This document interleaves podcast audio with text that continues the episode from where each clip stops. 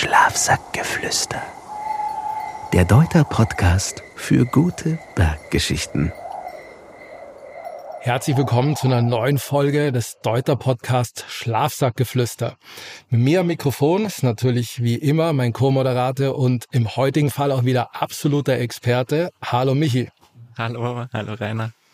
Und heute haben wir uns ja mal einen Gast eingeladen, wo wir gesagt haben, lass uns mal in Richtung des Nachwuchses gucken. Wobei Nachwuchs eigentlich schon fast frech ist bei ihr, was sie denn so in letzter Zeit alles geliefert, abgerissen, gemacht, getan hat. Das soll sie uns aber selber erzählen. Hallo und herzlich willkommen, Martina Demmel. Servus. Ja, danke, dass ich dabei sein darf. Wenn es jetzt noch nicht ganz klingelt, Martina Demmel, wo sind wir denn heute? Wir sind im Klettern. Klettern, Sportklettern, Bouldern, Mehrseillängen. All das werden wir uns jetzt ein bisschen unterhalten und was Martina da so besonders gemacht hat. Aber vielleicht fangen wir an. Wie hast du denn angefangen mit der Kletterei? Weil für ein junges Mädel, ich darf jetzt mal kurz sagen, du bist 19. 120. Sag ich doch. Das schneiden wir direkt mal raus. Verdammt. Mathe und ich, ne? Haben wir es gleich. Fast. Ja. Aber ähm, fangen wir nochmal bei dir an mit ähm, für ein junges Mädel mit 21 Jahren Klettern. Ist jetzt vielleicht nicht ganz so klassisch. Ich meine, klar, Klettern ist im Trend, boomt ein bisschen, aber wie kamst denn du zum Klettern? Ja, also eigentlich relativ spät erst. Ähm, also seit ich so Laffen hab kenne, war ich schon immer viel mit meinen Eltern, meinem Bruder zusammen in die Berg unterwegs. Und die haben uns da nicht immer gleich mitgenommen, aber nur ja normal zum Berg gehen. Und dann bin ich eigentlich ziemlich viel Ski gefahren. Also dann auf so gute fünf Jahre rennmäßig, aber eher so ein, ja, Kreiscup-Ebene oder ein bisschen bei mir in der Gegend. Aber Alpin-Ski. Ja, genau. Also Slalom und Riesenslalom. Und ja, war da jetzt nicht so herausstechend gut, aber mir hat's einfach voll Spaß gemacht und hab's gern gemacht und auch viel gemacht. Und wahrscheinlich so bis ich ja 16 war. Und genau mit 15, 16, also 2017 war das dann. Da hat mir eigentlich relativ spontan eine Freundin mal mitgenommen bei uns im Dorf ins Boulderkammer. Und ich habe schon immer so, weil ich ja viel in die Berge unterwegs war, so ein bisschen gewusst, dass es das gibt irgendwie. Und war dann auch gleich dabei. Und ja, da waren wir mit der Jugendgruppe im kleiner Raum, komplett voller Griffe und dann einfach mal ausprobiert. Und ich habe irgendwie gleich gemerkt, so dass das was ist, was mir voll taugt. Also einfach, weil es einem irgendwie gar nicht langweilig wird. Also man hat so viel Neues, neue Bewegungen, neue Griffe und ja, kann da irgendwie so voll rumtüfteln mit den anderen zusammen. Und dann hat sich das irgendwie so entwickelt. Dann, dann haben wir die von der Jugendgruppe auch immer mal ein Fels mitgenommen, habe ich da mitgekommen kennen. War dann erstmal in Oberammergau im Frauenwasser, da immer Platten klettert. Und dann war ich eigentlich immer viel am Fels unterwegs die nächsten Jahre. Hab da mal mehr Leute kennengelernt und genau. Immer, immer alles noch in der Gruppe oder dann auch alleine, weil du gesagt hast, oh, das macht so viel Laune, das muss ich öfter machen. Ja, ähm, so wahrscheinlich das erste Jahr über schon eher in der Gruppe. Aber dann ähm, habe ich einfach ja welche, also Freunde auch kennengelernt, mit denen man irgendwie zu zweit dann zum Sportklettern losgegangen ist. Genau, und habe da, glaube ich, erfahrene Leute an der Hand gehabt, die mir dann viele Gebiete zeigen haben können und dann auf kleine Klettertrips schon Richtung Italien oder Frankreich mitkennen habe können. Genau. Und gar nicht so sehr viel in der Halle dann am Anfang, sondern vor allem am Fels, oder? So wie sich's anhört. Ja, voll. Also am Anfang schon ein bisschen so, wo ich nur in der Schule war auch. Dann so vor allem im Winter, wenn es dann schnell dunkel wird, ist mir dann schon eher kurz einfach in die Halle nur gegangen. Aber also auf jeden Fall Fels hauptsächlich. und genau das eigentlich auch bis 2020, also die ersten paar Jahre eigentlich nur am Fels unterwegs, in der Halle, auch wenn dann nur ein bisschen entspannt rumklettert. Aber hauptsächlich einfach durch viel Klettern draußen. Ja, habe ich dann viel Erfahrung irgendwie sammeln können und dann ist es automatisch so besser geworden der Zeit. Und wann hat das angefangen mit dem Klettern? Also seit wie vielen Jahren kletterst du jetzt? So gute fünf Jahre sind es jetzt, halt, wenn ich mich richtig erinnere. Also seit 2017 so im Winter dann, ja. Gab es irgendeinen Punkt, irgendeinen Moment, wo man dann gemerkt hat, oh, das könnte was Ernsteres werden und nicht nur, sage ich mal, Spaß, Hobby wie bei dem Otto Normal Kletterhallenbesucher, Otto Normal Wochenendkletterer, wo du dann gesagt hast, oh, da, ich glaube, ich bin echt richtig gut. Oder jemand anders hat gesagt, oh, ich glaube, die ist richtig gut. Ja, ich glaube, von außen habe ich es am Anfang schnell mitgekriegt. Also viele haben ja mir schon irgendwie so ein bisschen Talent zugesprochen oder irgendwie gemeint, so da ja, das soll ich weiterverfolgen, so, da könnte schon was draus werden, so. Aber ich habe das nie so gesehen. Also für mich hat sich das halt so ganz normal auch gefühlt. Vor allem, weil ich habe ja auch die schlechten Tage so mitgekriegt, wenn es irgendwie mal nicht so läuft. Und dann hat sich jetzt gar nicht so besonders angefühlt. Und ja, dann eigentlich eher mehr so dann, das war 2020 dann, ähm, wo ich dann halt vom Bundestrainer damals angesprochen worden bin, so habe ich nicht mal zu so einem Nomi-Wettkampf vorbeikommen will. Und der eben mir sozusagen durch meine Felsleistung so ein bisschen entdeckt hat. Und da ist mir das vielleicht so ein bisschen mehr bewusst worden. Vor allem sind in einem Jahr dann auch mehr Medien so auf aufmerksam worden. Eben nach ein paar Schuhen, die ich im Fels klettern hab können. Genau. Aber so richtig, ja, besonders findet man das immer noch nicht so, weil ich denke mir so, ich bin ja auch einfach am Klettern genauso wie jeder andere. Und Klar ist es ein anderer Schwierigkeitsgrad so, aber trotzdem, ja, ist es das Gleiche, was man irgendwie durchmacht, so, oder? Okay, also für dich ist es noch alles im Normalbereich. Aber ja. ich glaube, ich glaub, wir müssen auch mal ganz kurz mal das, mal das einordnen, dass, warum wir jetzt hier auch über Erfolge reden. Also du kletterst sozusagen im Kader, du kletterst Wettkämpfe, nationale Wettkämpfe, internationale Wettkämpfe, hast dir einen Namen am Fels gemacht. Da müssen wir auch gleich nochmal drüber reden, wie man sich denn einen Namen am Fels macht. Habe ich da jetzt irgendwas vergessen oder ist das insofern so schon mal richtig? Ich glaube, das kann man so sagen, ja. okay. Weil auch nationale Wettkämpfe, das läuft ja auch ganz gut bei dir, ne? Ja, also ich glaube, ich bin da, glaube ich, ziemlich reingeschmissen worden, so in die ganze Wettkampfwelt. Ich habe das eigentlich, würde mal sagen, übersprungen. Ähm, also da bin ich beim Nomi-Wettkampf eingeladen worden. Das war so der Start. Ähm, aber die sind ja eigentlich gleich dafür da, dass man sich für Weltcups qualifizieren kann. Das heißt, im ersten Jahr war eigentlich gleich so der erste richtige Wettkampf im Weltcup. Und habe sozusagen die ganze Lernphase, wo man sich erstmal so an den Wettkampfstress und unter Druck da abzuliefern, dass man das lernt. Das habe ich irgendwie komplett übersprungen. Das habe ich dann im Nachhinein bis jetzt immer nur lernen dürfen, wie man damit umgeht. Genau. Und der nationale Wettkämpfe war dann eher, dass man mal eine deutsche Meisterschaft mitmacht, so.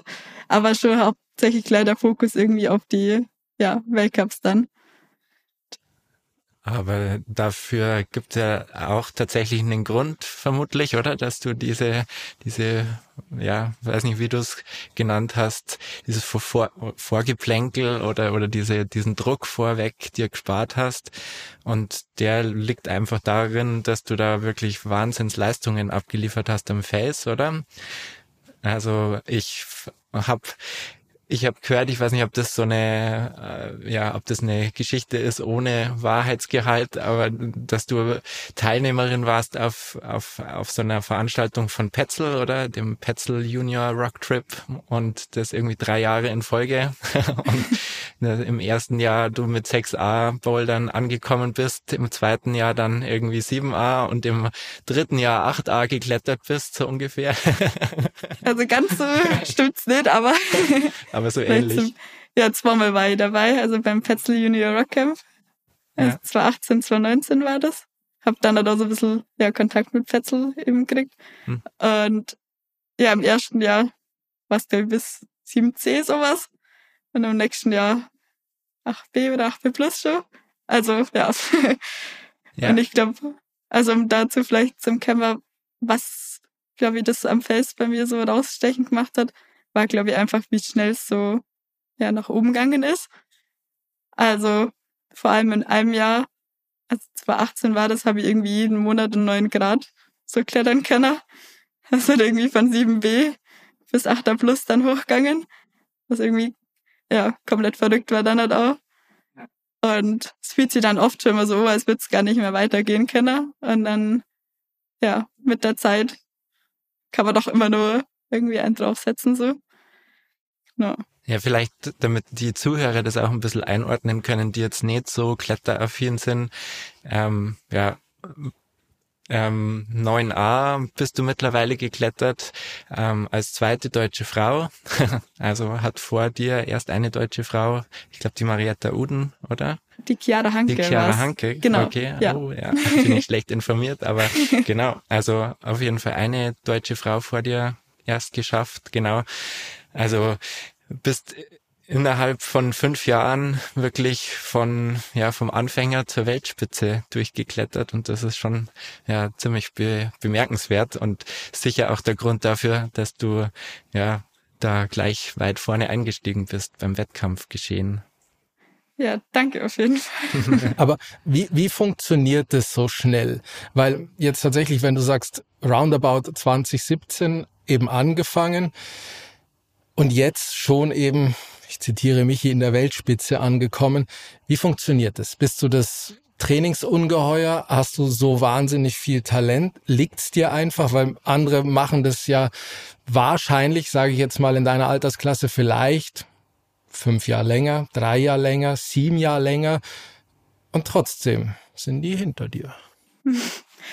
ähm, also so richtig beantworten kann man das wahrscheinlich nie, weil irgendwie viel Zufall dann auch so ein bisschen dabei ist. Aber ich kann auf jeden Fall sagen, beim Training liegt es nicht. Weil man, also ich habe noch nie trainiert bis jetzt, erst ab dieses Jahr im April. Also da habe ich meinen allerersten Trainingsplan überhaupt gekriegt mal. Und ich glaube, ich habe da noch null Erfahrung in die Richtung.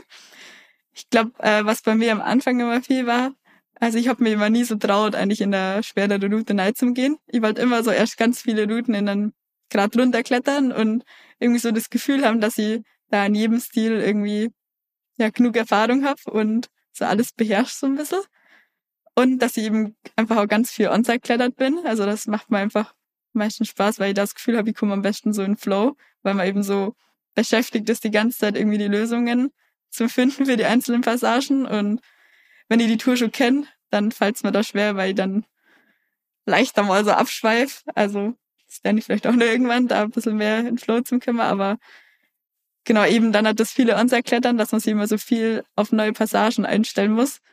Macht es natürlich auch leichter wieder, wenn man dann was Schwereres probiert, weil man einfach viel schneller so die leichtesten Varianten rausfindet. Und ja, ich glaube, das hat mir dann einfach da geholfen, dass ich so ziemlich breite Pyramide oder Base irgendwie gekriegt habe und dann wie so langsam hocharbeiten habe können. Okay. Überrascht dich selbst ab und zu? Oder ja, du dich selbst komplett. ab und zu? okay. Also wenn ich da ein paar Jahre zurückdenke, so, dann war, manche Sachen waren so weit weg, so. Also da hat man noch nicht mal überlegt, irgendwie darüber zum Träumen, so, oder, also, ja, weil das so weit weg war. Und ich glaube das auch, dass man, also ich habe mir das selber gar nicht so zutraut irgendwie und dadurch immer probiert, so ein bisschen die Erwartungen niedrig zu halten. Also klar kommt mal so ein Gedanke, dass vielleicht funktionieren könnte. Aber dass man einfach, wenn man dann einsteigt, irgendwie so von ja, Zug zu Zug denkt und ist vielleicht für manche ein bisschen zu negativ, aber ich habe dann meistens eher so das Mindset, so ich fliege da unten gleich und da ist schon schwer so, aber dass ich halt so ja gefasst bin so, falls mhm. da unten gleich schwer wird und ja dann trotzdem alles gibt auch und weiterkämpfe, also auch wenn die die Stelle schafft, ja. Das heißt aber auch, das ist ja letzten Endes die Definition von On-Site, oder? Zug um Zug schauen, was passiert. Gefühlt. Ist vielleicht nicht die ganz offizielle Definition, aber so. Ja, Okay. Müssen wir das eigentlich auch nochmal erklären, oder? On-Site-Klettern. Ja, In nicht nur meiner Version, sondern was es offiziell bedeutet, vielleicht. Zuhörer, genau. Ja, ist letztendlich, dass man eine Route klettert, ohne sie vorher geklettert zu sein und wirklich ohne irgendeinen Sicherungspunkt zu belasten, ähm, die Route in einem Zug durchklettert. Das ist On-Site-Klettern ohne das vorherige Wissen. Genau.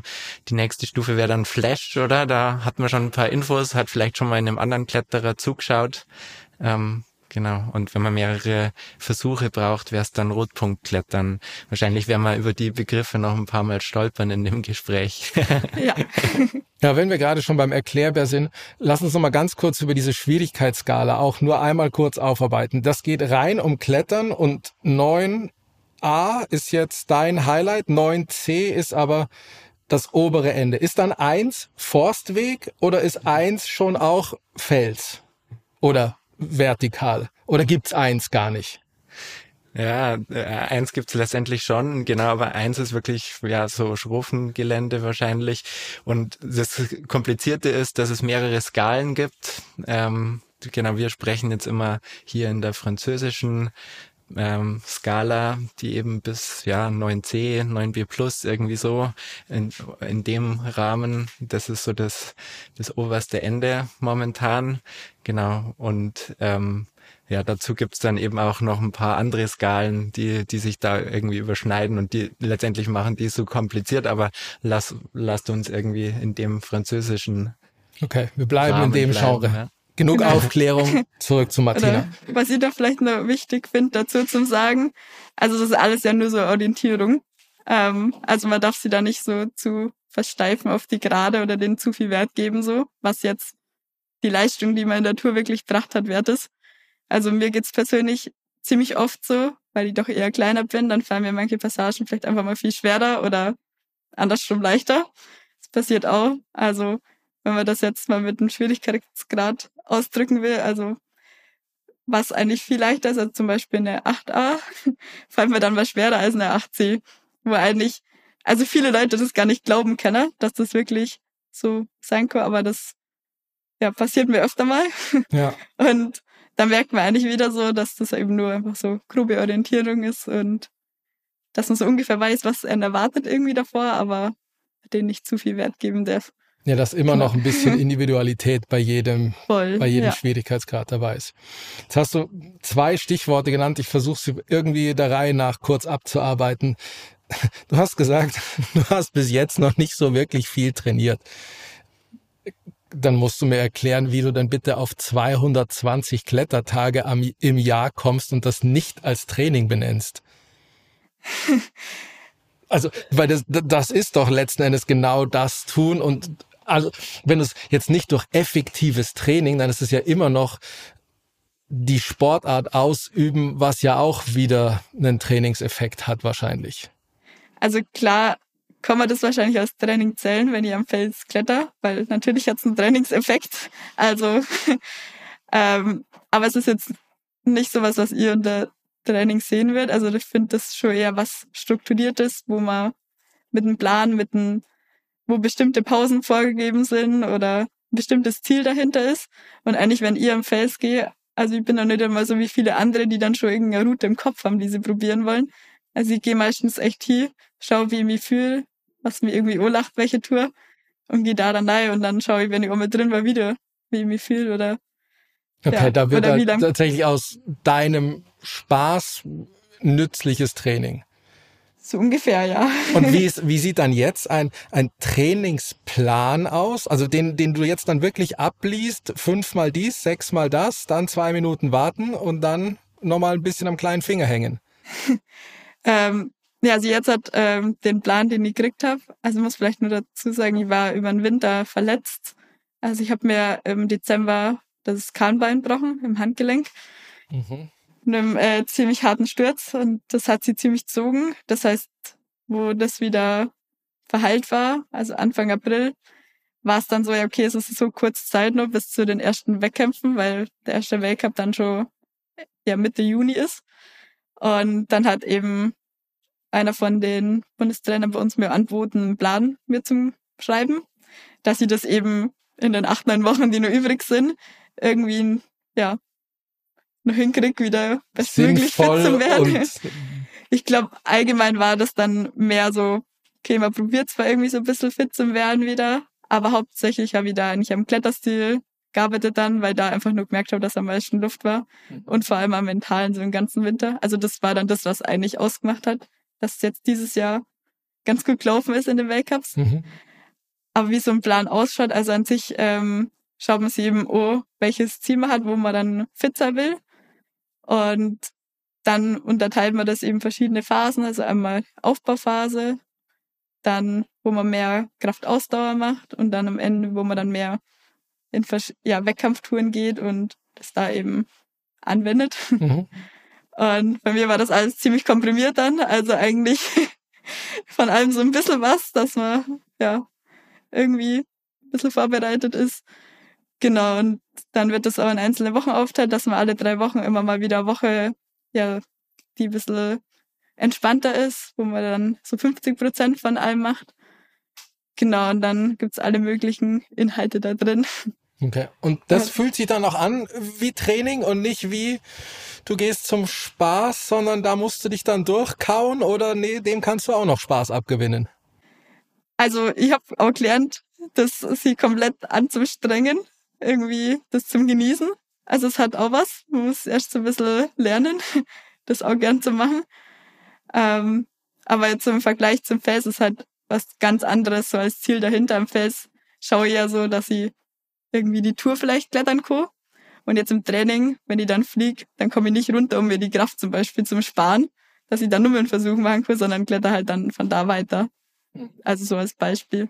Und jetzt heute ähm, sitzen wir zusammen in der Kletterhalle, ähm, in der Pause eigentlich zwischen zwei Trainingseinheiten, wenn ich es richtig verstanden habe, oder? Wie viele Trainingseinheiten hat deine Woche so im Schnitt? Das habe ich noch gar nicht so überlegt. also meistens ähm, mache ich immer zwei Tag was und dann einen Tag Pause. Mhm. Und in dem Rhythmus eigentlich immer. Manchmal, wenn das Wetter mal ein bisschen anders will und man lieber ein Fest will, dann verändert sich das vielleicht mal. Und dass ich jetzt zweimal am Tag was mache, also wenn dann schon eigentlich eher Ohr-Sessions und beim zweiten Mal vielleicht eher nur irgendwie Ausgleich oder ein bisschen am Hangboard. Also eine kleinere zweite Session dann noch, ja. Und jetzt hast du gerade schon gesagt, oder so das mentale Training hat jetzt einen großen Raum eingenommen bei dir und auch die Taktik vielleicht, oder? Habe ich wenn ich das richtig verstanden habe, sind das nach wie vor deine zwei ähm, Hauptbausteine oder was was hast du für die Zukunft vorgenommen? An an was magst du noch tüfteln? Ja, also ich habe jetzt vor allem nach den letzten Weltcups gemerkt, also wie viel Luft da nach oben noch war und wie viel mir das nach vorne gebracht hat, weil ich gewusst, nach den zwei Monaten Training, nachdem ich vier Monate gar nichts gemacht habe eigentlich, also dann kann man nicht so fit sein, wie wenn man den ganzen Winter was gemacht hat.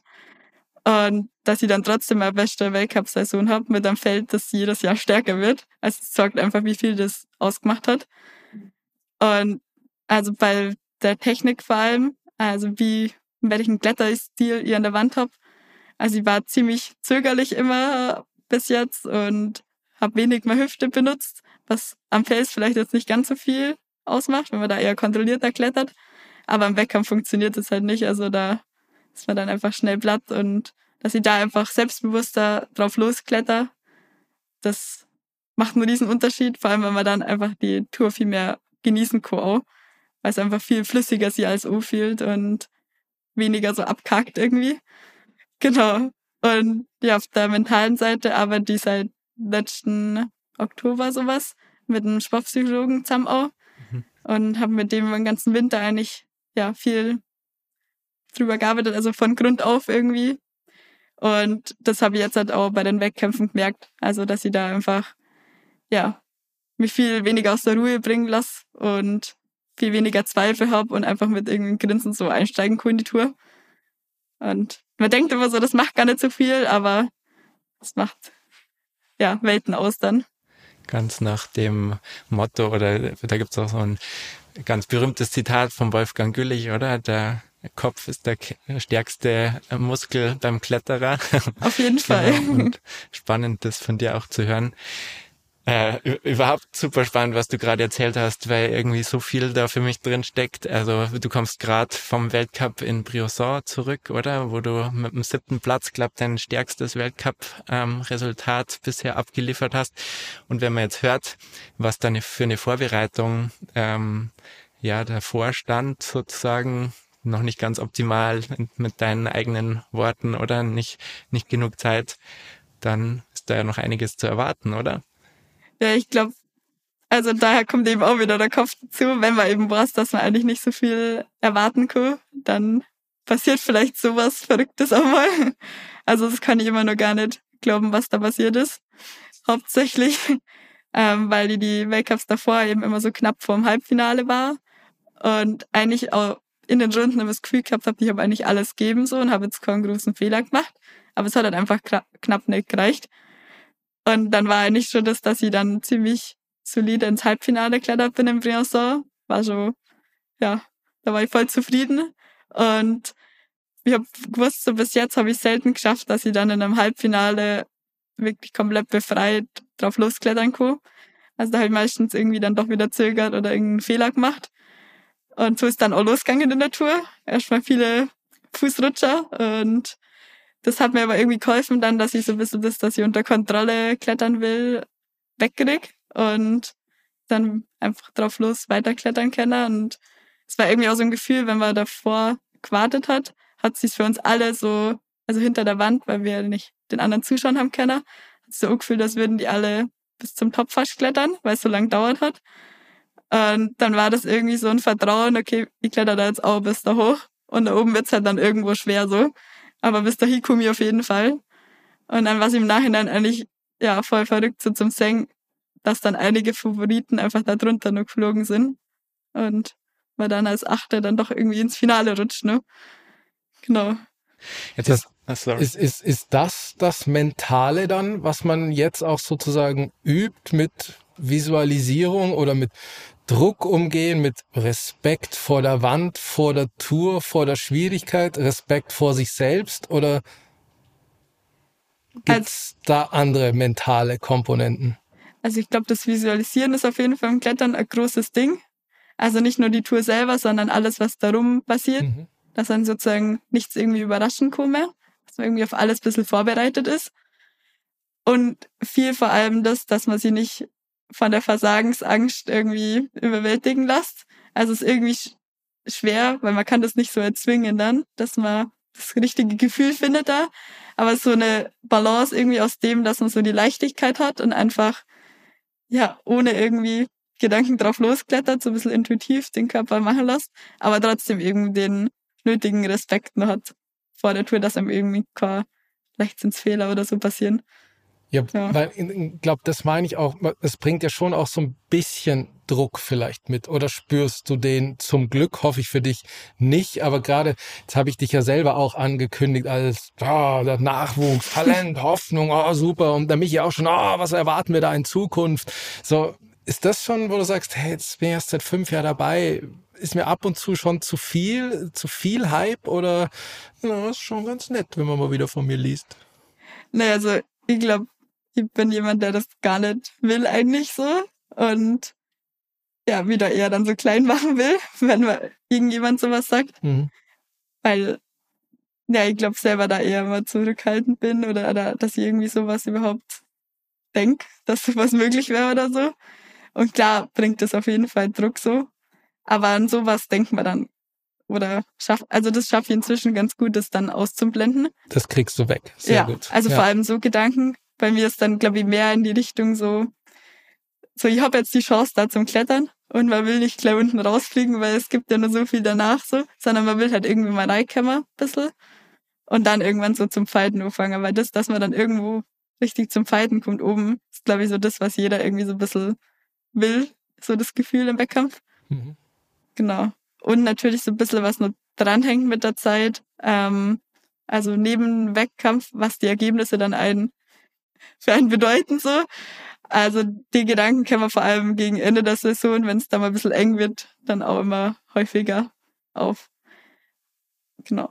Weil man gerne noch eins drauflegen würde.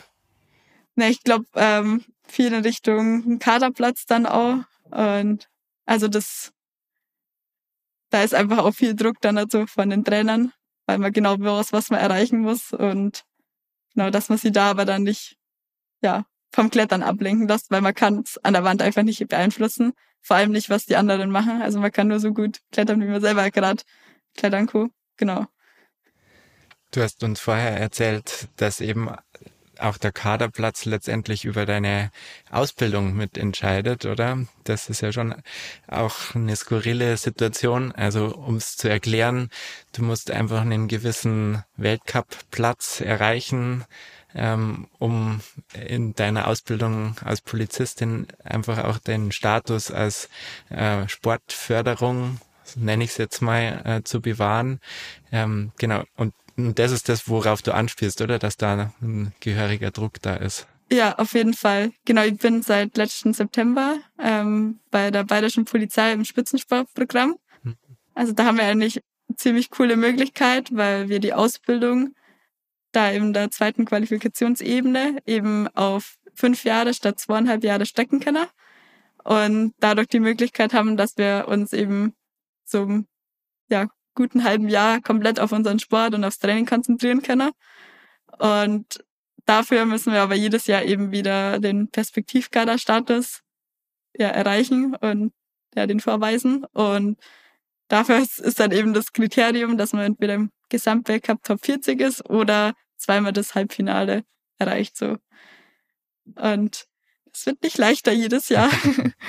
ja. genau. Weil du sonst aus dieser Sportfördergruppe mit der fünfjährigen Ausbildung quasi aussortiert wirst auf normale Ausbildung und dann war es das mit dem Zeitkontingent. Genau, also okay.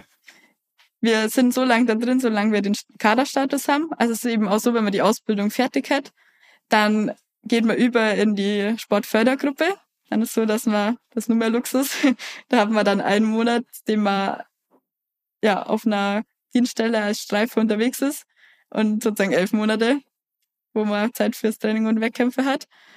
So lange muss man aber erst beim Kader bleiben. Und genau, falls es aber nicht mehr funktioniert, hat man auf jeden Fall immer die Sicherheit, dass man die normale Ausbildung wechseln kann und auch da auf jeden Fall übernommen wird. Genau, bloß dann ist halt da Vollzeit und da funktioniert es dann, denke ich, nicht mehr, dass man also vielleicht nur ganz wenig zum Klettern kommt, aber auf jeden Fall nicht mehr auf Leistungssportniveau. Okay, dann ist aber die zeitliche Komponente jetzt relativ klar, wie du auf plus 200 Klettertage kommst. Das ist aber auch dann finanziell möglich, oder? Weil, oder die Fördergruppe ermöglicht dir das finanziell, weil wahrscheinlich wirst du vom Klettern kaum abbeißen können, oder? Nee, also davon könnt ihr nicht leben vom Klettern allein. Also ich habe auch, bevor ich da angefangen habe, immer mit Minijobs und also Geburtstag in der Kletterhalle oder im Hochseilgarten habe ich viel gearbeitet. Genauso da rüber über Wasser kalten. Und natürlich lebt man doch als Kletterer sparsam, wenn man, im Auto schlaft oder so. Aber ja, das erleichtert auch auf jeden Fall einiges. Oder sonst, ähm, seit ich den Kaderstatus habe im Perspektivkader, ist die Sporthilfe auch noch, die uns unterstützt. Genau, also das wären eben auch ja 700 Euro im Monat. Also jetzt fällt es natürlich weg, so seit ich da bei der Polizei ja. bin. Genau, aber die Förderung hat man auch noch. Gibt es dann auch noch letztendlich logischerweise Sponsoren, die einen unterstützen? Und wie läuft es oder wie lief es da auch bei dir? Sucht man die ab Zeitpunkt X aktiv oder kommen die auch auf einen zu? Zumindest mal mit Material etc. pp. Wir müssen nicht krampfhaft über Geld reden. Ja, bei mir war es so, also ich habe am Anfang auch mal so ein paar angeschrieben. Da ist aber nicht viel Antwort, man. Da, da schickt man dann hin, ich bin Martina und kletter gut, hier zwei Bilder. Ja, so in die Richtung okay. habe ich das schon mal so probiert, aber ganz am Anfang irgendwie. Und dann hat aber ja so ab 2020, also wo ich mit manchen Felsrouten doch so ein hm. bisschen Aufmerksamkeit irgendwie gelegt habe, sind dann einige auf mich zugekommen. Oder wie zum Beispiel Petzel habe ich ja schon erwähnt, mit denen war ich schon in Kontakt, habe da die ja, ganzen Chefs, sagen wir, von den Deutschen schon kennt. Mhm. Und die sind halt dann noch neu Nummer so auf uns zukommen. Ja, ich habe gesehen, du tragst doch immer den Petzel gut. so kannst du dir was vorstellen. Ja, also so in die Richtung. Oder manche teilweise auch mal selber geschrieben, wenn ich einfach mir das gut vorstellen hätte können mit denen zum Arbeiten oder teilweise oft einfach die Produkte von denen schon selber jahrelang benutzt habe. Und dann bietet sich natürlich auch. Aber bei den allen, mit denen jetzt zusammenarbeitet, ist eigentlich so, dass auf längere Zeit ist und da jetzt nicht irgendwie nach Leistungen zunichte geht. Also klar war das ein Grund, dass ich dazugekommen bin, mhm. aber einfach viel so ein ja, familiäres Verhältnis irgendwie. Das ist zusammengewachsen. Ja, ja, genau. Also alles in allem nicht so ganz leicht, sich das Leben als Profiklettererin äh, zu finanzieren, oder? So wie es sich anhört. Na, also genau von den Sponsoren eben. Äh, heute gar nicht dazu, aber das ist schon, also eigentlich nur das Material. Ja. Vielleicht mal für einen Trip oder so, dass man da dann nachfragen könnte, ob sie da irgendwie die Fahrtkosten oder so ein bisschen unterstützen könnten. Ja. Genau. Aber ja, die Ausbildung war was, das habe ich jetzt nicht nur wegen der finanziellen Sicherheit irgendwie gewählt, sondern weil ich gemerkt habe, dass ich einfach neben dem Klettern auch was haben will. Also ich will meinen Kopf auch irgendwie ein bisschen anstrengen und irgendwie auch aus der Kletterbubble so rauskommen und dann auch für später irgendwas haben, was ich dann als Arbeit habe. Also ich würde jetzt nicht vom Klettern auch leben wollen irgendwie, weil das wäre mir zu viel Druck. Also man kann immer mal verletzt sein oder ist mal nicht so laufen und dass das nur davon abhängt. Ja. Das würde ich jetzt nicht wollen, genau. Jetzt ist ja Klettern seit gar nicht so langer Zeit auch olympische Sportart. Ähm, denkst du, der Status hat der Sportart geholfen in puncto, ja, man kann sich sein Leben finanzieren als Profisportler? Also geholfen auf jeden Fall, würde ich sagen, weil einfach auch andere Sponsoren viel mehr so drauf aufmerksam werden, weil es einfach viel populärer wird, so das Klettern an sich. Genau. Und ja, man müsste denken, so dass mehr Fördergelder dann so auch ja, den Kaderathleten selber irgendwie zukämmer oder dass da mehr startet wird, das ist jetzt inzwischen noch nicht so der Fall. Also vielleicht wird es besser die nächsten Jahre dann. genau, weil ja zum Beispiel für Trainings, also das tägliche Training oder so, da für die Fahrtkosten oder Übernachtungen, da kämmern wir selber immer noch auf inzwischen. Genau. Und Olympia für dich selber, ist das ein Ziel? Also auf jeden Fall für Paris nicht. Ähm, da bin ich einfach spät dran. Also da in Paris ist immer nur eine Combined-Wertung aus einem Lead und einem Bouldern. Und da ich ja nicht nur Lead mache, weil die eben vom Felsklettern kommen, deswegen war das das näherste oder naheliegendste, wo man doch leichter mal einsteigen kann. Und beim Bouldern müsst ihr einfach so viel nachlernen. Also da fehlt es an weit oder fehlt es ziemlich weit. Und ich glaube, Olympia war jetzt nie so mein Kindheitstraum, wo ihr unbedingt hin wollt. Also ich finde das Wettkampfklettern so jetzt einfach spannend, weil man einfach ja noch viel andere Sachen irgendwie lernt und ja, mehr lernt, irgendwie so auf den Punkt abzuliefern und es ist einfach eine andere Komponente irgendwie nur, die ich jetzt spannend finde und jetzt die Möglichkeit dazu habe. Aber ich weiß, dass ich immer fürs Felsklettern brennen werde und da wieder zurückgehen werde später. Und wenn es dann doch mal irgendwann eine Einzeldisziplin nur fürs Lied gibt bei Olympia und da Chance habe mitzumachen, dann auf jeden Fall. Aber jetzt nicht für nächstes Jahr. Müssen wir vielleicht auch kurz erklären. Also äh, Leadklettern ist das Klettern mit Seil ähm, und Bouldern ist eben das Klettern ohne Seil. Das wissen wahrscheinlich die meisten Zuhörer. Und genau bei Olympia gibt's eine Medaille für eine kombinierte Wertung. Also man kann quasi keine Medaille nur fürs Lead-Klettern, nur fürs Klettern mit Seil bekommen, sondern es wird immer eine Kombination, äh, eine Kombinationswertung sein für die Medaille. Genau. Aber was ist das Schwierige am Bouldern, dass du sagst, also ich zitiere ja dich, dass da noch so viel Luft bei dir wäre? Ich glaube, das Bouldern ist inzwischen einfach viel in die Richtung gegangen, dass die ähm, Züge haben die so viel Koordination, Schnellkraft. Also man sieht oft die wild durch die Gegend springen und gefühlt drei, vier Bewegungen auf einmal miteinander zu verbinden. Und so Sachen, die lernt man einfach nur, dass man die jahrelang übt und sozusagen ganz viel ähnliche Bewegungen im Training macht, dass man dann im Wettkampf das, was dann vielleicht was ganz ähnliches, was man schon mal im Training geübt hat, da dann schnell abrufen kann.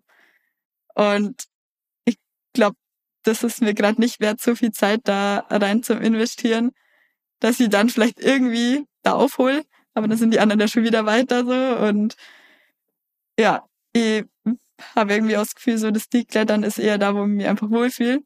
Gehe trotzdem bouldern so, das, weil da können wir auch immer mehr ein bisschen Züge, da wo man ein bisschen springen muss, dass ich mich da trotzdem wohlfühle und nicht, ja, zu viel Angst davor da habe.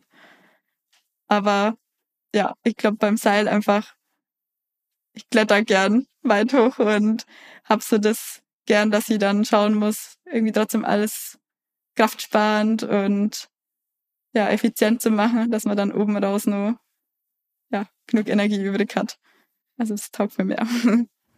Da hört man jetzt schon raus, dass es irgendwie unterschiedliche Kletterstile gibt, oder? Und du hast es vorher auch ähm, angesprochen, dass gerade am Fels die Bewertungen oft so eine Orientierung sind, weil einfach sehr viel Liegefaktor, nenne ich es jetzt mal, noch dabei ist. Ähm, das hat mich schon immer interessiert, wie viel Liegefaktor ist denn bei so einem Wettkampf dabei? Also bestimmt auch einiges. Bloß irgendwie, das kann man jetzt nicht aus Ausrede nehmen so. Weil gefühlt ist beim Wettkampf, glaube ich, das Ziel, dass das gar nicht mehr so richtig gibt, dass einem irgendwie eins mehr liegt, sondern dass man irgendwie für alles vorbereitet ist. Und ich glaube, oft merken wir es so ein bisschen von der Größe, dass manche vielleicht einfach leichter wohin kommen, beim Bouldern vielleicht eher. Und beim Lied habe ich das Gefühl, also dass da relativ, ja, für alle Größen oder Typen so ungefähr ähm, ausgeglichen geschraubt wird. Also vor allem dieses Jahr habe ich auch von anderen viel gehört, dass da niemand jetzt irgendwie benachteiligt gefühlt hat. Und klar liegen manchen dann immer die Züge mal mehr oder andere Züge weniger. Aber ich glaube, darauf kann man nicht hoffen, so, dass dann das kommt, was am mehr liegt. Ja, also es ist eher schon das Ziel, dass man einfach ja allround irgendwie alles bestmöglich drauf hat.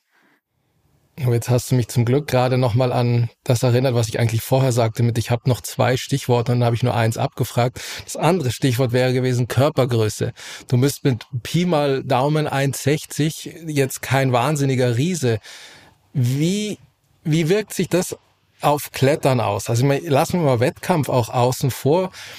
Gerade am Fels, ich meine, der Griff kommt nicht näher. Ist es Vorteil, Nachteil, sowohl als auch? Wie kompensiert man das? Ist es dann nur Kraft? Ist es dann Technik? Oder, oder, oder?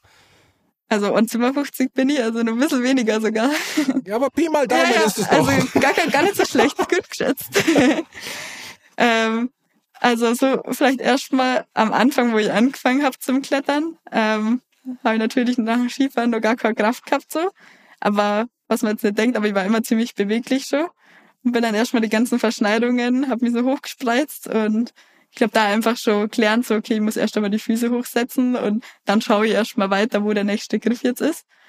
Und ich glaube, ich habe auch nie irgendwie so im Kopf gehabt, was vielen anderen, die größer sind als mir, oft so geht, so dass sie gleich mal sagen, ah, da bin ich zu klein dafür, das kann nicht gehen. Hm. Sondern ich habe irgendwie so gewusst, ja, okay, vielleicht ist jetzt nicht so leicht oder ich muss mir irgendwie eine andere Lösung finden, muss halt kreativer sein. Vielleicht ist es dann auch schwer oder so, aber das ist ja eigentlich am Ende egal. So. Also wenn es trotzdem irgendwie funktioniert und man halt ein bisschen rumtüftelt, ist es eigentlich umso cooler, wenn man dann eine Lösung findet. Und ich glaube, dann habe ich eigentlich so den Kletterstil so ein bisschen entwickelt, dass ich immer ja gern gleich hoch hochsteig und ja irgendwie so meine eigenen Vorteile mit guter Hüftbeweglichkeit und ja, mit der Technik irgendwie so finde und habe dann halt so das Gefühl, dass sie das eigentlich ziemlich gut ausgleicht. Also es ist halt in der Tour, dann fallen mir andere Stellen schwerer, aber am Ende kommt es vielleicht auf das Ähnliche dann. Okay, also du würdest es nicht als Nachteil empfinden. Na. Okay. Also es kann ja im Großen genauso passieren, wenn der irgendwie in einer kleinen Box oder so drin ist und dann halt 100%. irgendwie zum Untergriff muss und da fühlt die Hüfte schon einen halben Meter weg ist von der Wand und ich stehe einfach entspannt drinnen. Also es gibt's genauso. Und klar, ist kleiner, wenn man einfach auf die Seite die Spannweite nicht hat, ist vielleicht mal unmöglich, aber das ist schon ganz selten. Hört sich ein bisschen so an für mich, als hättest du ziemlich viel Spaß auch am Rätsel lösen, oder? Weil irgendwie, das, das ist es oft, oder? Klettern ist Rätsel lösen. Voll. Also ich glaube, wenn man da einfach oft das erste Mal in Tour drin ist und sie gar nicht vorstellen kann, wie das funktioniert und dann sie das Samstag so, ja, entwickelt oder mal so ein bisschen Ideen kriegt, wie man das vielleicht lösen könnte und ja, man einfach so die kleinen Fortschritte irgendwie sieht dann nicht, wo es manchmal schon anfühlt, so als hätte man irgendwie die Tour durchgestiegen, weil es, ja, so krasses Gefühl ist, dass man das jetzt rausgefunden hat oder so. Genau, und dann einfach ja zu merken, wie man immer mehr und mehr irgendwie zusammenhängen kann und man sich einfach selber so immer irgendwie überraschen kann, weil es einfach so ja weit weg gefühlt hat davor. Genau. Ist dann eigentlich mehr wert immer so als der Durchstieg selber dann. Ja. ja, cool. Ja, vielleicht ist das auch ein gutes Stichwort, um nochmal auf die, auf, auf ein paar Felsrouten von dir zu schauen. Also wir haben vorher über die Route Streiflicht gesprochen. 8C ist die in, äh, in Kochel.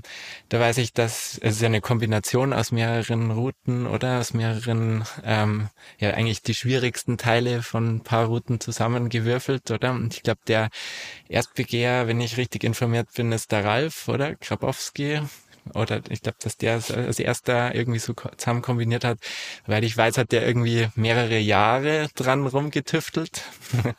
wie lange hast denn du gebraucht? Wie, wie viele Versuche? Das ist wahrscheinlich da schwierig zum Sagen so, weil ich habe ja davor die einzelnen Routen schon klettert gehabt. Also ich habe die einzelnen Passagen schon teilweise kennt.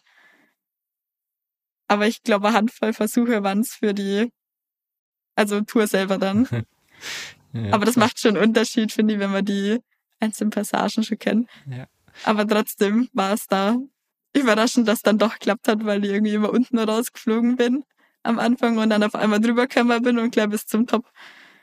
Und irgendwie sowas passiert bei mir oft so, also so komplett magisch irgendwie so die Durchstiege manchmal, wenn man so manchmal davor die Einzelzüge gar nicht aufs erste Mal hinkriegt und unten immer gleich rausfliegt und dann auf einmal passiert es gleich, dass man die ganze Tour klettert. Ja. Also ja. auch in die andere Richtung, dass man länger dauert, aber ja. Ey, aber wie, wie ist das, wie, wie fühlt sich das an, wenn du jetzt, du darfst mich da bitte nicht falsch verstehen, ne, als kleines, junges Mädel an die Wand kommt, gerade mal, sage ich jetzt mal, in Kochel mit dem Hausmeister Toni Lambrecht, der Stier von Kochel, wo man ja so kennt, um dann zu sagen, ja, und dann steige ich da halt einfach mal schnell alles durch. Wie ist es für die anderen? Wie fühlt sich das dann für dich an? Oder gibt es dann auch Resonanz von den alten Hasen? Weißt du, was ich meine? Also du, du kommst dahin, guckst dir an, oh ja, drei, vier Züge, oh, zack, und geschafft. Und dann alle Kinnladen unten auf dem Tisch oder auf dem Waldboden? Ja, ich glaube, also so, für mich fühlt es sich jetzt nicht so krass an. Ähm, und ich glaube, für die, also die sagen ja auch so, wo ich dann rausfliege und also so, dass es jetzt nicht alles einfach so leicht von der Hand geht. Und das passiert auch nicht jeden Tag. Und ich glaube, die finden es wahrscheinlich einfach cool, dass halt junge Leute gibt, die auch immer nur nach Kochekämmer und die Touren probieren, denke ich mal. Hattet ihr da schon Berührungspunkte? So du und die alten Hasen? Also den Toni kenne ich schon ja. gut jetzt beispielsweise ja. und also ein paar andere, die immer in Koche rumlaufen, sage ich mal. Also die kennt man auf jeden Fall.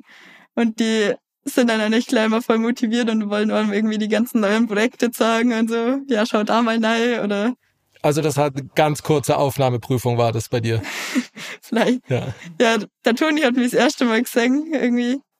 Ich glaube, das, da bin ich mein erste 7 Plus klettert, also 9 Minus. Und bin irgendwie nur so kurz am Nachmittag da vorbeigekommen. Dann haben wir irgendwie ausbaldert und dann im nächsten Klet Versuch klettert. Und dann hat der Toni so gemeint, das ist aber auch schwere Tour gewesen, so.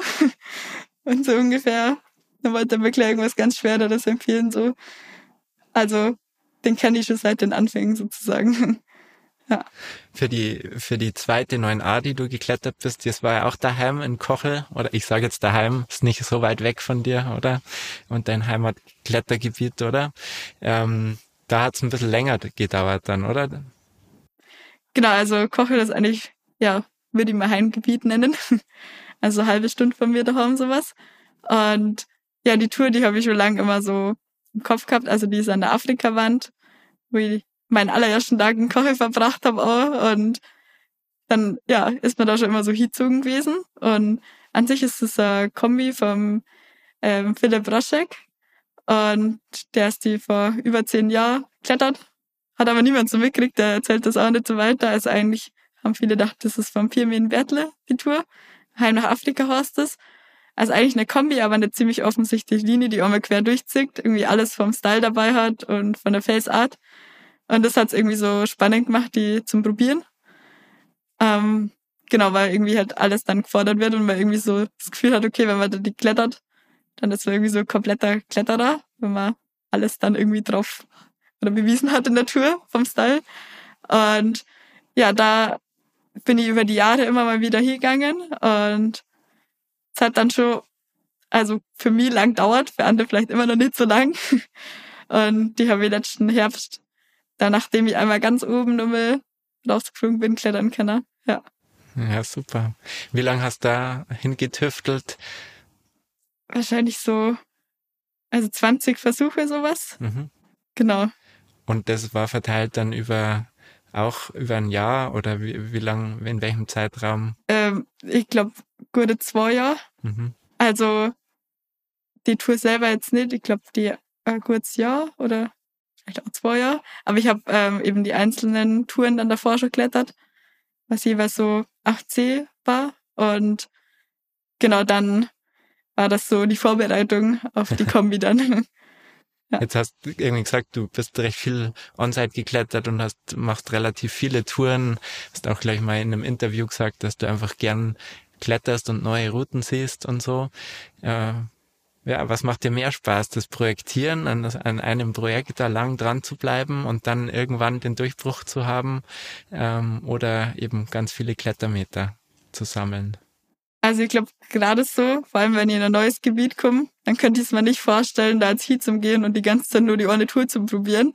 Wenn es also außenrum so viele einladende Touren gibt oder Klassiker. Also dann, ja, kletter ich lieber ganz viel Verschiedenes und zick irgendwie mehr von dem Gebiet. Und ja, da, also wollen wir immer viele überreden, so jetzt probier doch mal was Schwereres und ja, also vielleicht ist auch noch so ein bisschen das, dass man dann mit leeren Händen rumgeht, dass ich da so ein bisschen Angst habe davor. Mhm. Aber ja, ich glaube schon mehr so, dass das irgendwie schade wäre, jetzt da ja über so eine Zeit nur Ort gesenkt zu haben. Und genau, da haben wir es, glaube ich, inzwischen dann eher so, hat man einfach viel so ein bisschen abgerast und dann bleibt so ungefähr nichts mehr anderes übrig, als dann mal in der Schwerere zu gehen. Und das ist halt auch das, man weiß, man kommt einfach öfter wieder hier. Also kann man es einfach sie mal anschauen und dann mal wieder reingehen. Aber hilf mir mal ganz kurz, wie, wie funktioniert das, wenn du jetzt sagst, gerade bei Heim nach Afrika, du brauchtest 20 Versuche oder Pi mal Daumen 20 Versuche. Du fällst an Stelle X raus. Versuch eins. So, lernt man dann schon was oder fängt man an, okay, das war jetzt an der linken Hand der Griff, jetzt übe ich mal drei Wochen, drei Wochen diesen Griff irgendwie daheim in der Halle, an der Wand, sonst irgendwo, um gestärkt da wieder zurückzukommen. Oder so sagt man, Pech gehabt, mal gleich nochmal. Und dann funktioniert die Stelle und man fällt woanders raus. Oder wie funktionieren diese 20 Versuche, dieses Zusammenlinken? Also da muss man vielleicht dazu sagen, also die 20 Versuche, das immer, dass ich von unten eingestiegen bin, aber da habe ich jetzt nicht mitzählt, wo ich die anderen Touren schon klettert bin. Also ich habe ja schon ein bisschen so Ahnung gehabt von den Passagen, wie die funktionieren, aber normal, also auch wenn die da ein halbes Jahr nicht da war, dann würde ich einfach mal einmal durchbouldern, also einfach mal alle Passagen einzeln probieren, da jetzt nicht irgendwie groß probieren, was zusammen zum Hängen, sondern dass ich einfach mal Lösung wieder was und dann, wenn ich den nächsten Versuch mache, also das würde ich auch als Versuch zählen, wenn ich da durchballer. Okay. genau, ähm, weil man ja doch viel lernt dadurch und genau, und dann ist aber nicht so, dass ich da jetzt irgendwie Passagen daheim trainiert habe oder so. Also ich glaube, das kann man machen, wenn man mal wirklich was mehr am Limit probiert oder da, ja, also denkt da scheitert jetzt nicht gerade daran, dass ich irgendwie. Ah, okay, es ist eher dieses wirklich Verknüpfen miteinander als, oh, wir haben eine Schlüsselstelle, an der kommen wir nicht weiter. Die müssen wir jetzt wie auch immer üben. Entweder die 25 Mal am Stück oder daheim.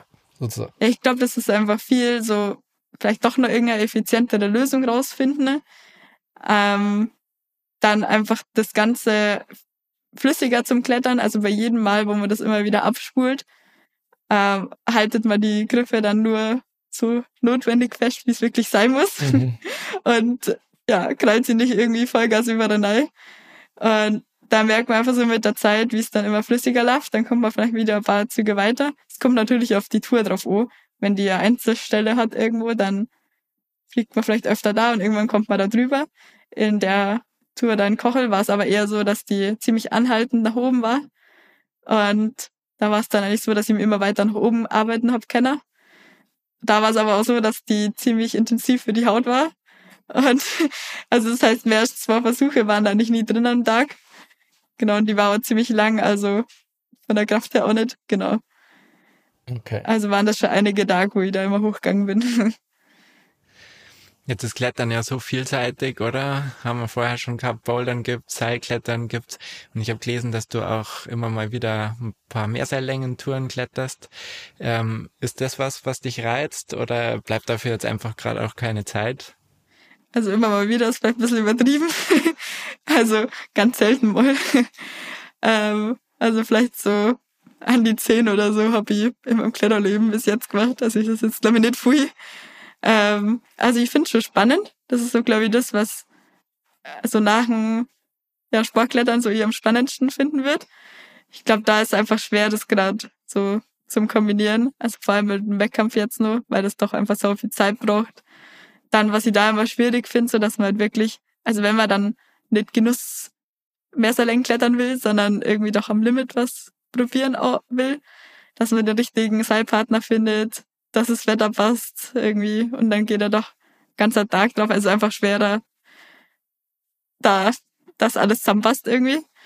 Und ich glaube, da finde ich Sportklettern einfach doch angenehmer so, weil Käufer mit Freund, egal wie die schwer die klettern, an Fels schauen und jeder klettert das, wo er Lust hat und man trotzdem eine gute, entspannte Zeit da.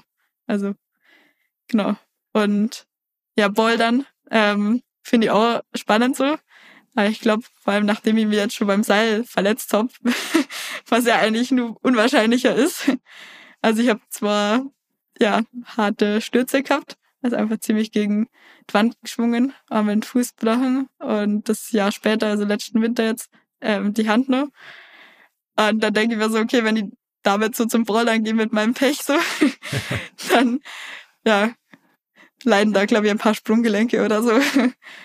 ähm, ja, und ich glaube, beim Ballern habe ich immer so das Gefühl, dann ist die Haut so schnell durch, man wartet irgendwie nur mehr so auf die Bedingungen und ist irgendwie nur mehr so taktieren so. Und ich glaube, da ist das Sportklettern schon das, also was mir am entspanntesten rüberkommt so, ja. Ja, spannend. Ja, bringt mich auf eine Frage, die mich echt auch noch interessiert. Wie viel wie viel spielt denn Angst eine Rolle beim Klettern für dich? Äh, also ich habe die letzten Wochen eine ganz neue Ängste oder neue Angst kennengelernt. Also ich glaube, bis jetzt war es einfach viel so die Versagensangst, ähm, ja, dass ich einfach zu viel Kontrolle über das, wie ich klettern haben wollte. Und jetzt ist aber so durch meine Verletzung, ähm, ja, so die Angst, sie nur zum Verletzen dann auch dazu kommen. Was mir da aber ziemlich überrascht hat, also wo ich dann wieder angefangen habe, so im Frühjahr, habe ich da gar keine Probleme gehabt. Das hat sich einfach alles wieder so wie immer angefühlt, voll routiniert, war ich gleich wieder drin. Und dann zwischen zwei Weltcups jetzt im Training war es so, da habe ich in einer Tour, es war vielleicht so ein bisschen eine ähnliche Situation. Also es war kein harter Sturz, war alles eigentlich okay, aber irgendwie hat sich das da einmal in meinem Kopf wieder abgespielt, so dass ich jetzt da dagegen knall. Und da wir irgendwie, also mein Sportpsychologe hat mir das dann so als Angstattacke dann erklärt. Also ich bin da wirklich danach in der Wand gehängt, da hat alles zittert vor Angst. Das habe ich noch nie gehabt so. Und war so komplett versteinert irgendwie auch. Und das meiste, was mir dann so überrascht hat, einfach, dass ich nicht so verstanden habe, warum das jetzt so plötzlich kommt. Weil davor ja schon zwei Monate alles irgendwie gut gegangen ist und ich auch so, bis ich geflogen bin, immer klettern hab können und da mir nichts irgendwie kindert hat so. Aber das war dann irgendwie so ein Kombi aus, ja, viel Stress so, weil einfach viele andere in der Halle waren, dann so mit den ganzen Weltcups, man ist einfach so vom Kopf her dann auch irgendwann müde und es war einfach irgendwie zu viel da. Genau, aber so war das eigentlich genau richtig, weil es mir so gesorgt hat, okay, ich muss mich da noch ein bisschen mehr damit beschäftigen, das ist nur nicht so verarbeitet, das ist immer nur in meinem Kopf irgendwie. Und das auch so, ja, zwischen den Weltcups Camera ist und nicht direkt dabei oder, ja, ich noch so ein bisschen Zeit gehabt habe, ja, das zu verarbeiten und auch so mit meinem Sportpsychologen da geschafft habe, dass ich nicht so zu viel Angst, dass die Angst wiederkommt, so im Weltcup selber dann hab. Ja, und letztendlich bin ich in die gleiche Tour zwei Tage später nochmal eingestiegen und habe mein Erlebnis ziemlich gut ausbessern können. Und ja, ziemlich eine gute Erinnerung jetzt hat er drauf. Ja. Interessant. Vielleicht mal ein Beispiel, wo Erfahrung gar nicht so förderlich ist. ja. Wie ist es generell Klettern und dein Alltag? Gibt's nur Klettern oder gibt's auch noch mal was anderes? Oder rollen die Freunde schon mit den Augen, weil oh, die will eh wieder nur klettern. Die geht am Wochenende gar nicht feiern. Die macht gar nicht das. Sie fährt nicht mit uns an See. Wenn wir in Urlaub fahren, müssen wir nur irgendwo hin, wo es Wände gibt. Oder gibt's auch ein Leben ohne Fingerschmerz? Also es ist ja nicht so schlimm, dass man viel in der Kletterwelt unterwegs ist. ähm, ich glaube, inzwischen sind einfach viele Freunde außen klettern. Ähm, ein paar Schulfreunde von damals gibt's noch. Oder dann so von der Polizei jetzt auch oder vom Skifahren, also einfach so ein bisschen aus anderen Welten. Aber ich glaube, viel dreht sich dann schon ums Klettern. Also, dass ich jetzt nicht zum Klettern in Urlaub gefahren bin, das äh, weiß ich glaube ich schon gar nicht mehr, dass das irgendwann gibt. Aber da ist jetzt so, man klettert da nicht die ganze Zeit nur. Also wir fahren dann auch an den See oder jetzt, wenn die Pause da kommt, treffe ich mit anderem See oder gehe auch mal zum Feiern abends oder so. Und also vor allem bei mir daheim in der Gegend gibt's ganz gute Hütten.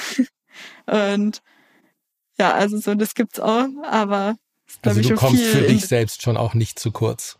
Genau.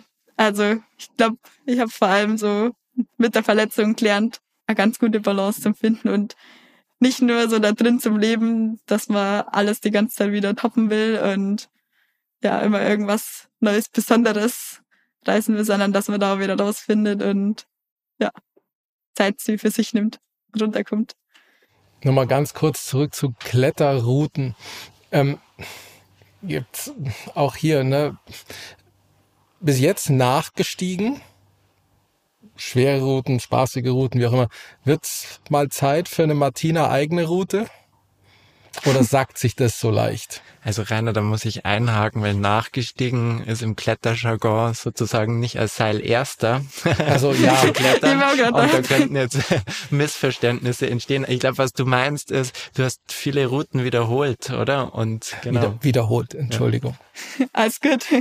Ja, das stimmt. Ähm, ich habe das Gefühl, so, es gibt halt gerade einfach so viele Routen, ne? Also Klassiker und Touren, die einen einladen, also die es einfach schon gibt, man gern klettern will. Da ist jetzt noch nicht so das Bedürfnis, dass da noch neue gerade dazu müssen. Ähm, aber irgendwann kann ich mir das auf jeden Fall vorstellen. Vor allem einfach so, was die damals ja für Arbeit gemacht haben und die ganzen Touren zum Erschließen und ja, dass die wir jetzt so gut benutzen können oder da dann irgendwie unseren Spaß haben. Und ja, da will man schon irgendwann auch was zurückgeben irgendwie oder dann vielleicht auch irgendwo mal ein neues Gebiet erschließen. Ich glaube, bei uns in der Gegend ist das ein bisschen schwierig inzwischen. Genau, wollte ich sagen. Ich glaube, irgendwann mangelt es mal an Gebieten, dass man sich ja dann schon ja. wirklich arg verbiegen muss um den, um den Erdball, um noch was zu finden. Ja, ich glaube, so in Spanien oder Griechenland oder so Ecken, da gibt's nur genug. Aber also so zum Beispiel bei uns jetzt, da müsst ihr jetzt nicht nur irgendwo dazwischen was neiquetschen. Also ich glaube, das sind, da verbaut man dann die Linien, die jetzt da sind, auf jeden Fall. Genau. Vielleicht von der Zukunft am Fels äh, zur Zukunft beim Wettkampfklettern. Du hast uns vorher erzählt, dass das eine große Aufgabe auf dich wartet, oder? In Kürze. Was ist das nächste Wettkampfkletterziel bei dir? Genau, das habe ich jetzt erst vor kurzem erfahren, dass ich da starten darf. Also eben nach meinem Ergebnis im Briançon war das sicher dann. Genau, in der Woche sowas, guten Woche, ähm, startet die WM in Bern. Und das ist natürlich schon, ja, so ein Traum gewesen, da dabei zu sein. Also einfach, wenn es noch nicht so weit weg ist in der Schweiz. Und ich glaube, die machen da eine ziemlich geile Show draus. Aber wenn man nicht mehrere Runden mitklettern darf, also einfach da dabei zu sein, die anderen Uhr zu feiern, und am Ende werden dann auch noch die ersten paar Olympiatickets vergeben, so. Also, ich glaube, es wird ein cooles Erlebnis auf jeden Fall. tolle Ausblicke, oder? Und dann wünschen wir dir super viel Erfolg für die WM. Und wir haben traditionell ein paar Fragen ähm, so zum Ende hin. Rainer, magst du starten? Normal ist immer unsere Frage oder eine unserer Fragen Fels oder Eis. Das müssen wir bei dir ein bisschen umwandeln, eher Fels oder Halle. Und wie partizipiert das eine vom anderen? Also ich glaube, vorher habe ich schon so ein bisschen äh, ja, durchblicken lassen, dass ähm, Fels das auf jeden Fall ist, wo ich immer dafür brennen wäre. Und das ist halt auch was, was man ganzes Leben lang machen kann. Und der Wettkampf ist ja doch eher nur für eine bestimmte Phase dann. Ähm, ich glaube, gerade so die Priorität dann auf jeden Fall beim Wettkampf. Also weil ich einfach nach letztem Jahr gelernt habe, dass man nicht in beiden ganz vorne dabei sein kann gleichzeitig. Das funktioniert einfach nicht. Und vor allem ist man dann immer unzufriedener, wenn es im einen nicht läuft, dann läuft es im anderen auch weniger. Und gerade habe ich also mit meinem Trainer da auch ganz gute Möglichkeit gefunden, dass ich alle paar Wochen auch mal für ein, zwei Wochen wieder ein Face komme. Zum Beispiel nach der WM darf ich auch mal zwei, drei Wochen ein Face. Und so ungefähr, darf dass ich... ich auch mal an den Face. Sehr schön. Na, so, so schlimm ist es nicht, aber ja, ich glaube, ich habe einfach gemerkt, so, dass ich mich halt für was entscheiden muss, wenn die da auch, ja, bestimmt wo vorne dabei sein will, dann muss ich da einfach mehr Zeit da rein investieren, sonst brauche ich da auch nichts erwarten. Und so ist jetzt halt auch, dass ich so einmal die Woche einfach merke, da brauche ich einfach mal Face und dann lege ich sozusagen das Training an Face und ja, so wird dann der Hunger nach Face ein bisschen gestillt. Sehr gut. Ja, Martina, gibt es irgendeinen Tipp, den du einem Kletterer oder auch Klettereinsteiger mitgeben würdest? Ich glaube, ähm, ganz geduldig sei, ganz viel Verschiedenes ausprobieren, also ganz viele verschiedene Touren probieren und ja, nicht die Geduld verlieren, wenn es mal nicht gleich klappt. Also da merke ich persönlich selber einfach, dass ich da immer nur viel damit zum Kämpfen habe und ja, lieber mal früher gleich aufgeben will oder gar nicht an mich glaubt, sondern dass man dann trotzdem einfach mal ja vielleicht eine kurze Pause von der Tour oder das, was man gerade probiert, nimmt und dann vielleicht nochmal probiert. Ja. Und dann ganz banal, was war dein verrücktestes, schönstes, bestes, außergewöhnlichstes Kletter, Schrägstrich, Bergerlebnis? Kurz überlegen. Ähm, irgendwie kommt mir gerade Ort so in den Kopf. Ähm, das war, ich glaube, 2019, da war ich mit drei Freunden, waren wir so für drei Wochen in Frankreich unterwegs. Also einfach im ja, Bus geschlafen und so beim Festklettern unterwegs gewesen. Da waren wir auch in Süß und da war unser Traum irgendwie schon, wir wollen irgendwann oben einfach mal an der Wand schlafen. Also in Süß, so ein bisschen, da geht man eine Stunde hoch. Also man muss schon das Zeug deiner Zeiten auftragen. Dann hat uns erstmal komplett eingehakelt, so werden hochgehen, irgendwie 10 Zentimeter Hagel über der kriegen.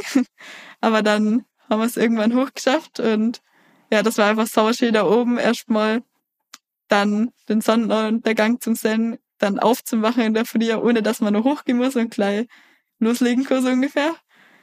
Und ja, dann das witzige, verrückte dann. Wir haben am Tag davor am anderen Ende vom Fels schon unser Kletterzeug so deponiert. Also wenn man das normal da immer oben lasst und nicht jeden Tag rauf und runter tragt. Na, und dann gehen wir da in der Früh rüber und dann hat's da irgendwie mit so ein bisschen Schlamm unser ganzes Kletterzeug überspült. Naja, und dann war es aber ganz nett, weil es eh so heiß war, also hat's ein bisschen kühlt. Aber dann war halt so kompletter Kletterschuh mit Dreck voll und ja, da haben wir erstmal ein bisschen blöd geschaut auf jeden Fall.